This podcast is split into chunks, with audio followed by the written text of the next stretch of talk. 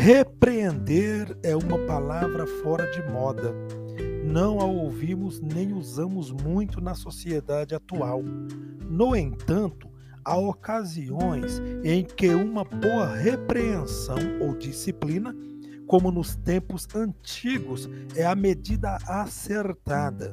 Uma repreensão precisa ser usada, obviamente, com muito cuidado e bom senso, mas há momentos em que ela é relevante. Jesus efetivamente mostrou-nos como repreender.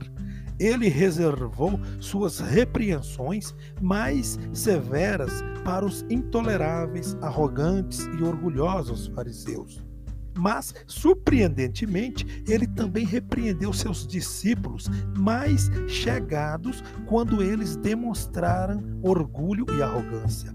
Para nossos propósitos, é melhor concentrarmos nossa atenção nas repreensões que Jesus fez a seus discípulos.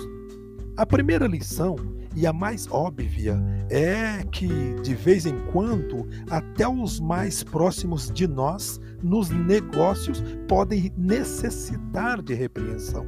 A exemplo do que ocorreu com Jesus e sua equipe, muitas vezes também deverá acontecer conosco quando o orgulho e a arrogância se interpuserem no caminho de alvos e objetivos justos.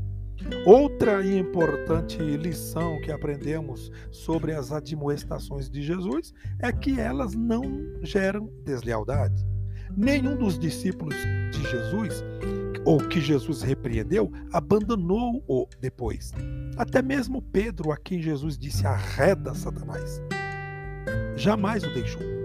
De fato, aqueles a quem Jesus censurou mais severamente tornaram-se os mais bem-sucedidos na vida. A lição para nós é que Jesus construiu um tipo de relacionamento com os discípulos que podia sobreviver e mesmo tirar proveito de uma severa repreensão.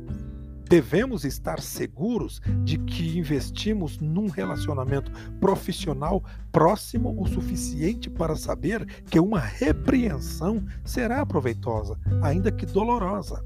A pessoa repreendida deve saber que há uma reserva de boa vontade e respeito maior e mais duradoura do que a repreensão. De fato, deveria ser óbvio que suas repreensões são reservadas àqueles com quem você se preocupa e a quem mais respeita. Siga o exemplo de Jesus. Saiba fazer uso de uma boa repreensão.